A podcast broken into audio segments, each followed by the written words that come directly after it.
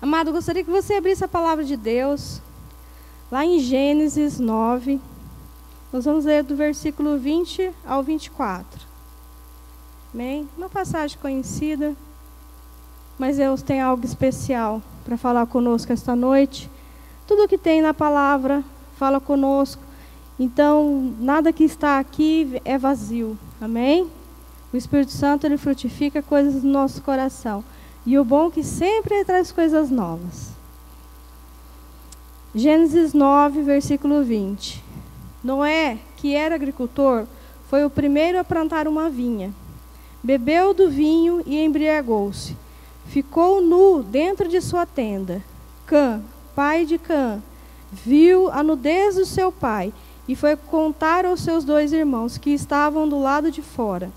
Mas Sem e Jafé pegaram a capa, levantaram, le, levantaram-na sobre os ombros e andaram de costas para não verem a nudez do pai, e cobriu. Quando Noé acordou do efeito do vinho e des descobriu o que seu filho caçula lhe havia feito, 25, e disse: Maldito seja Canaã, escravo de, dos escravos será dos seus irmãos. Amém? Até aqui.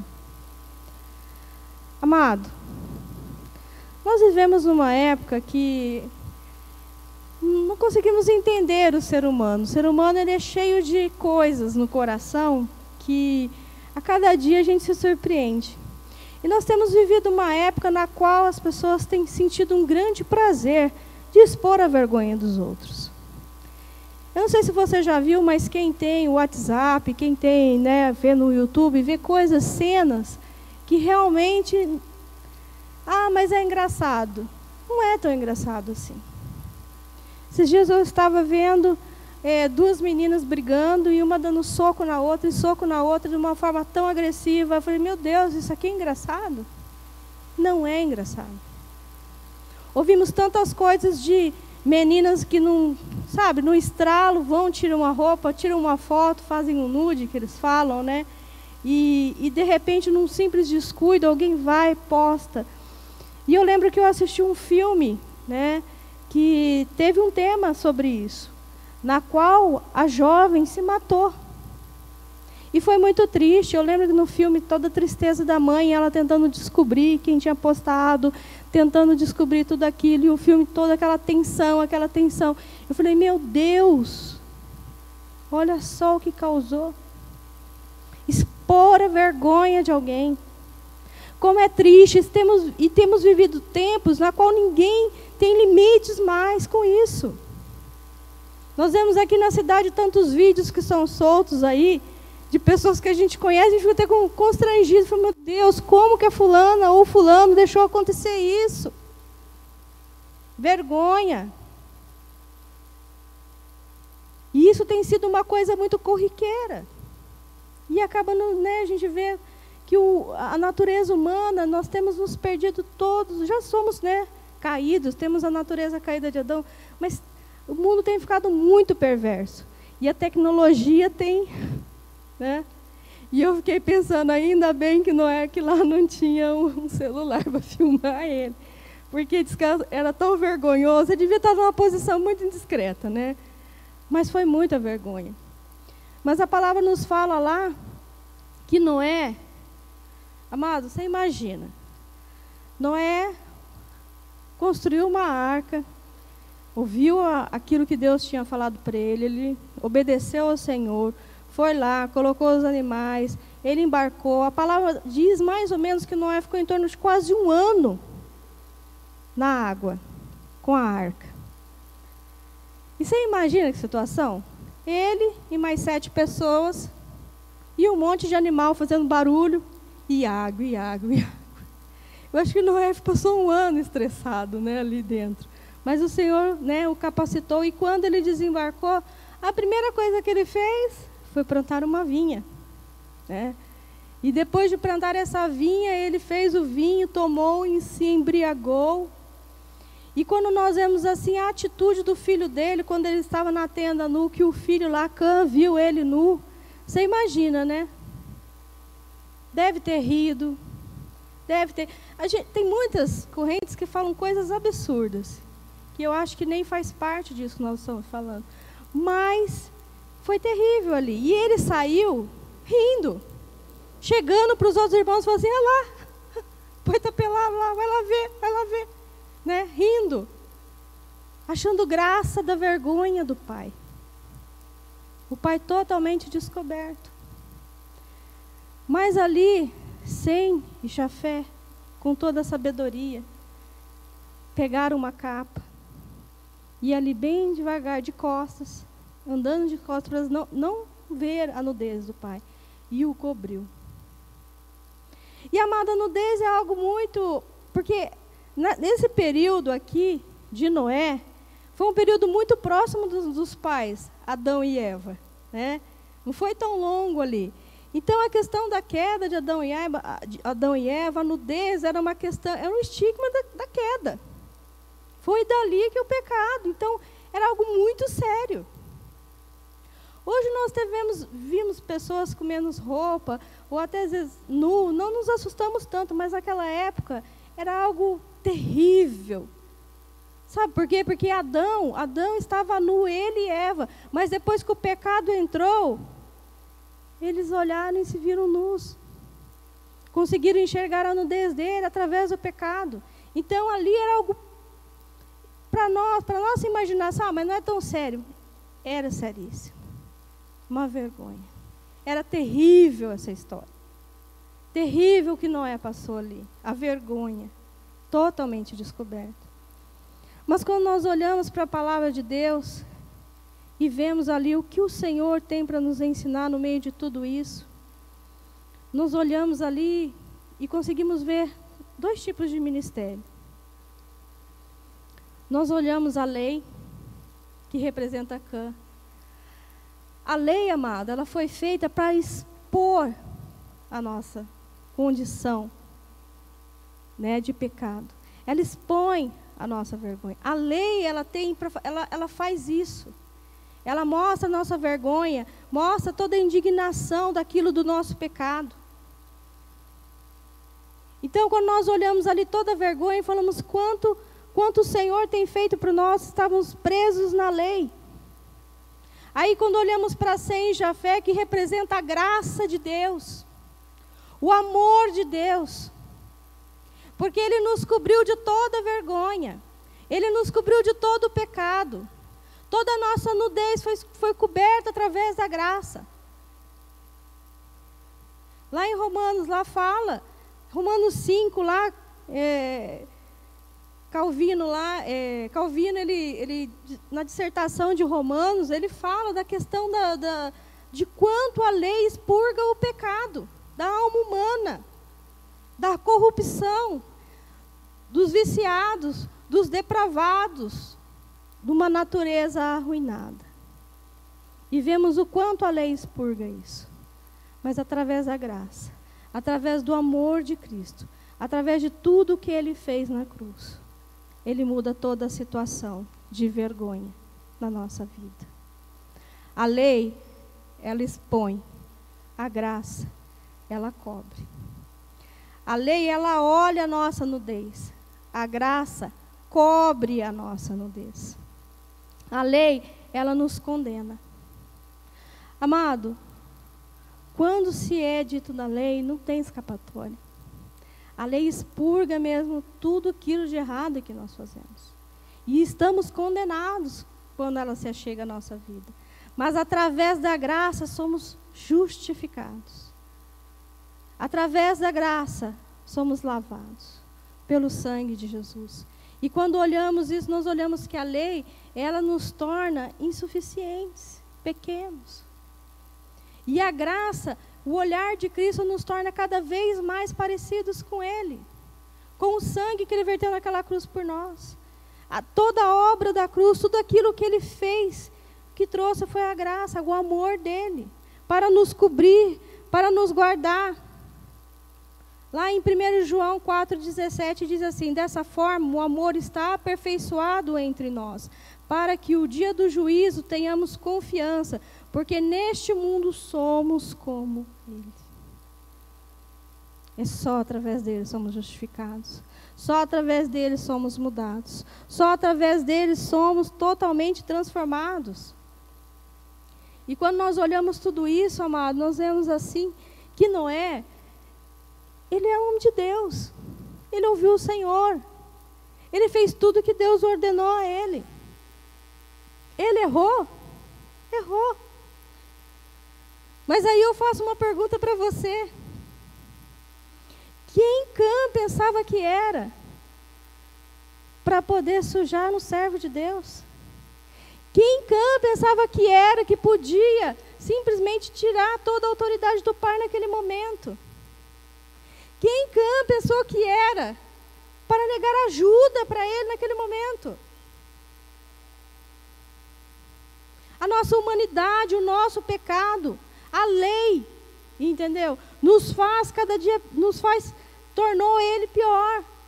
E através do sangue de Jesus, através do amor refletido ali, sangue e fé, eles fizeram aquilo que o Senhor Jesus nos ensinou, que é cobrir o pecado daqueles que estão nus e descobertos. Aí eu falo para você que evangelho você tem seguido? O evangelho da lei ou o evangelho da graça?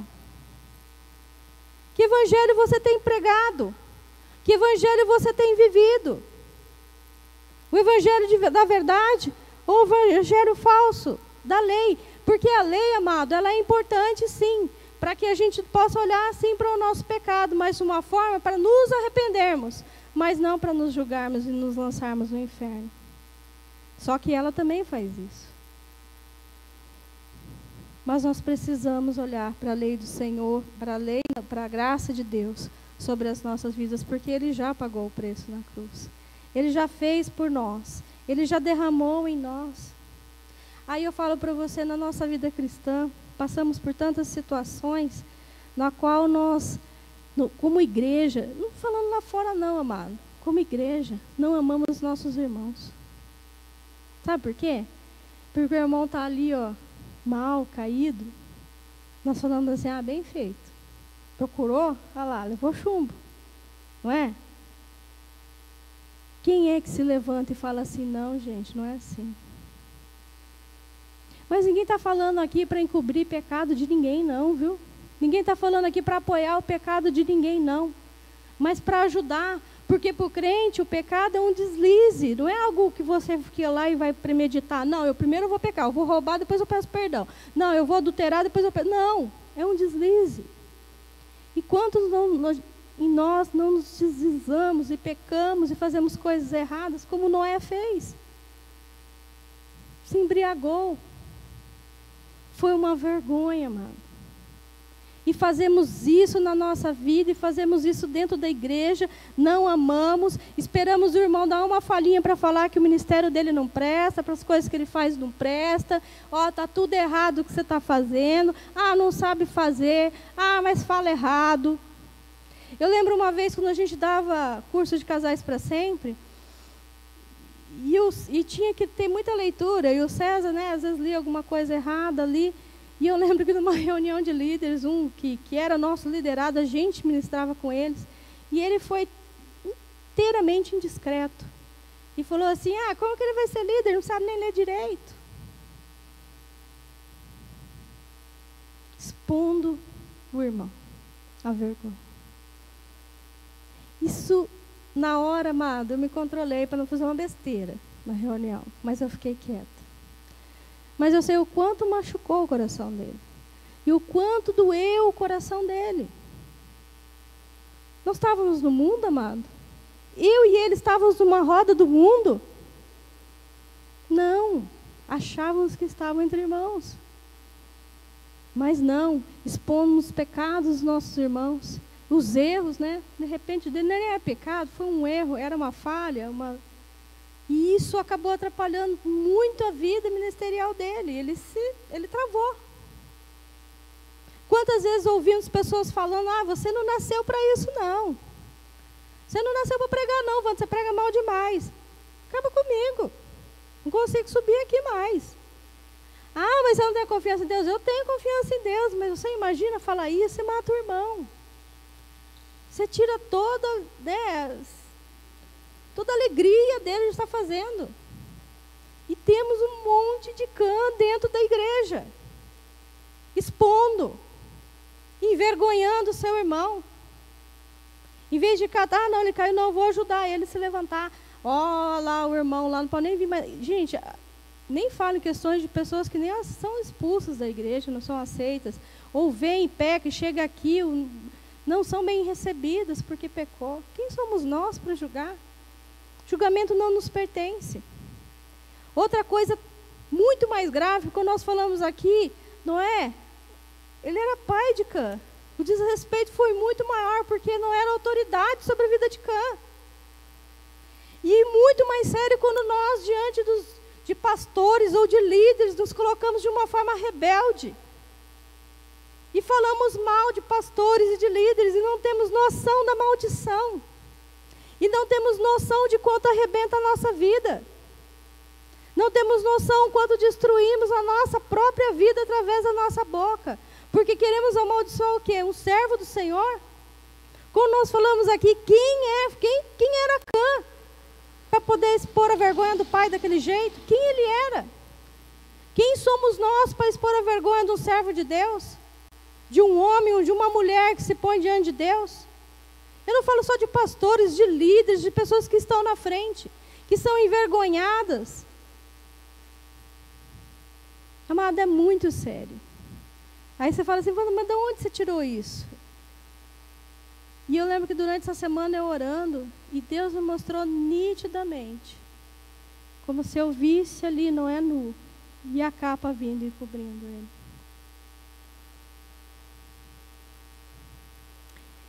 E todo esse propósito de Deus de falar conosco, como igreja, amados, para que isso não aconteça aqui. E se tiver acontecendo, que o Senhor tire isso do nosso coração. Quantas feridas temos no nosso coração através de pastores que nos machucaram, que nos magoaram, que nos ofenderam? Quem sou eu para falar que não te ofendeu? Ofendeu sim, mas errou, a pessoa errou, falhou, escorregou. Aí só o que fazemos? Falamos mal para a cidade inteira. Aí você fala, você já fez isso? Eu confesso, eu já fiz. Eu já pedi muito perdão para Deus. E vi o quanto é sério. E o quanto isso vira na nossa vida. E o quanto isso vira maldição na nossa vida.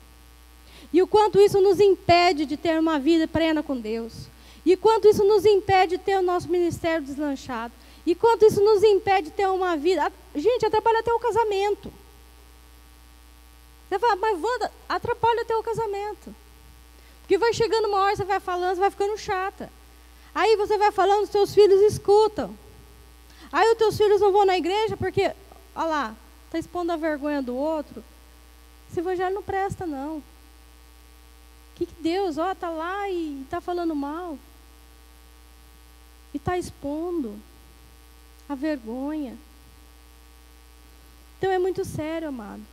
Precisamos olhar melhor o que estamos vivendo, que evangelho estamos vivendo. E eu não estou aqui para perguntar se a pessoa estava certa ou estava errada. Hoje é noite de conserto, hoje é noite de nos restabelecer com o Senhor. Hoje é noite de deixar que o Senhor venha cobrir nossa vergonha, porque para mim isso é uma vergonha. Quando isso caiu no meu coração, eu falei: Deus, que vergonha! Olha quanta coisa errada eu fiz. Olha o quanto eu fiz de errado, tanto para o Senhor, quanto para a pessoa e quanto para a minha vida. E doeu, amado. De ver o quanto é sério. Ah, não, você está falando isso agora que você é pastor. Eu falei, não, amado. Não é assim, não. Sabe por quê? A letra é como a lei. Ela mata. Mas o Espírito Santo nos vivifica. E eu falo para você quantas vezes passamos na palavra e lemos que não devemos né, perseguir o nosso líder, que devemos honrar pai e mãe, que devemos honrar as autoridades da nossa vida, não é? Quantas vezes fazemos isso? E deixamos o diabo encher o nosso coração. E caímos em ciladas, em maldições. E essa noite Deus quer destravar isso no nosso coração. Essa noite o Senhor quer tirar isso do nosso coração. Essa noite o Senhor não quer expor o nosso pecado, a nossa mas Ele quer nos cobrir pela graça. Amém?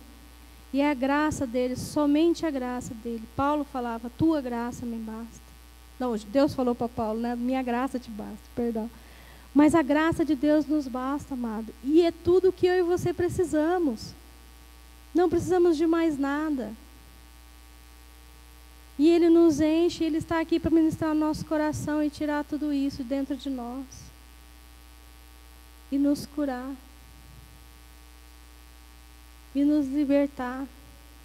E mudar a forma de nós olharmos para o nosso irmão. E parar de torcer para que ele caia. E parar de torcer para que ele. Ah, não, mas ele precisa apanhar para ele aprender. Para com isso. O serviço de Deus é nosso de julgar. E Ele nos chama para viver o Evangelho da graça e do amor essa noite. E deixar as coisas velhas para trás. E liberar o nosso amor e nosso perdão. Quero convidar você a ficar de pé. Quero convidar você a abrir o seu coração essa noite, para que o Senhor possa curar a tua vida. O Senhor quer curar o seu coração, quer tirar toda dor, toda ferida. O Senhor quer mudar a forma de você olhar para o seu irmão. O Senhor quer fazer você mudar a forma de você olhar para as pessoas. Hoje não vale mais a lei, hoje é a graça sobre nós. Amém? Amém, igreja? Amém. Se você não falar amém, eu vou achar que você não, não concorda comigo. né? Feche os seus olhos. Vamos orar.